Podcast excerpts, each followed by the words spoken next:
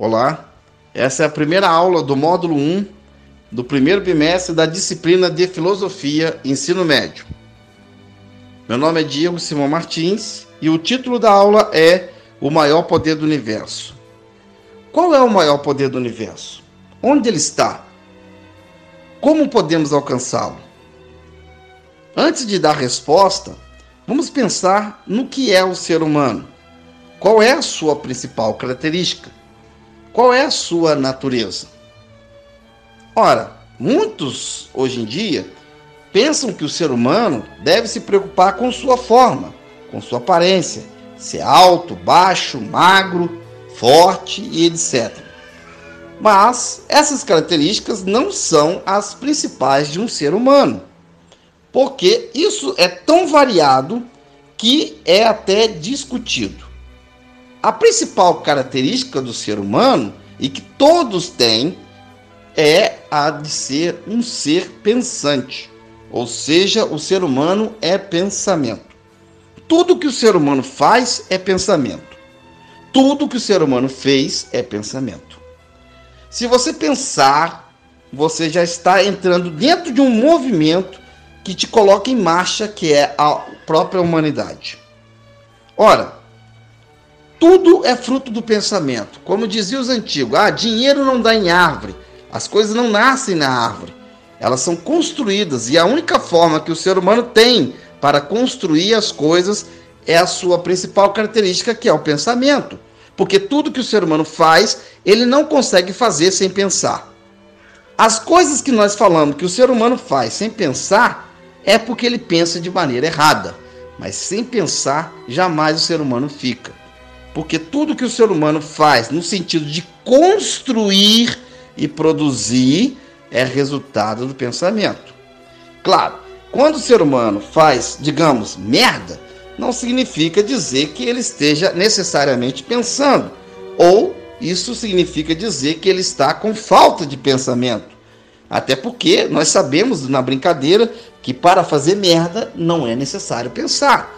Mas o pensamento é o que nos coloca diante das coisas e atitudes que nos faz ser sem igual, ou seja, especiais. O pensamento ele é o maior poder do universo, porque quando o ser humano conhece algo, ele se abre à própria realidade. É como se a realidade se abrisse diante dele. E é realmente isso que acontece. A realidade se abre.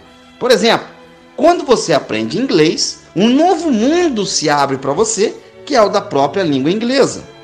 Quando você aprende a cozinhar, um novo mundo se abre a você, que é o da própria cozinha. Se você aprende a jogar bola, você vê que um novo mundo se abre a você, que é o do futebol. Você pode até entrar na água sem aprender a nadar, mas nadar e fazer várias coisas através do nadar é bem melhor do que não saber nadar.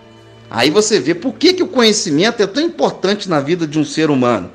Porque todos os conhecimentos faz com que a gente se abra à realidade.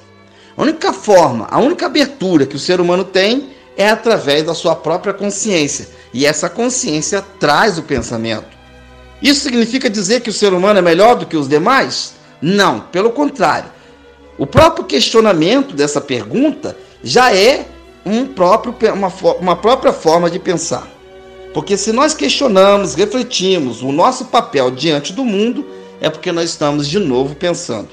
Pensar significa que a gente mergulha na realidade e essa abertura da realidade faz com que o ser humano modifique o meio e seja modificado novamente.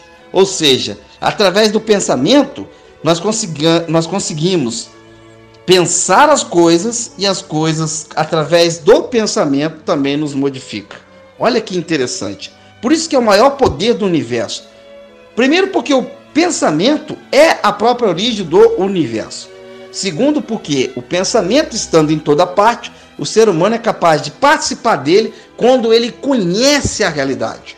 Conhecer, de novo, significa abertura. Essa abertura é a sua capacidade de criar novas formas, aprender coisas novas, entrar em, novos, em novos horizontes do mundo e também modificar a si mesmo. Porque toda vez que você aprende algo, você nunca mais será o mesmo. Toda aprendizagem que você adquire, se você aprende a fazer tal coisa, você já não é mais o mesmo.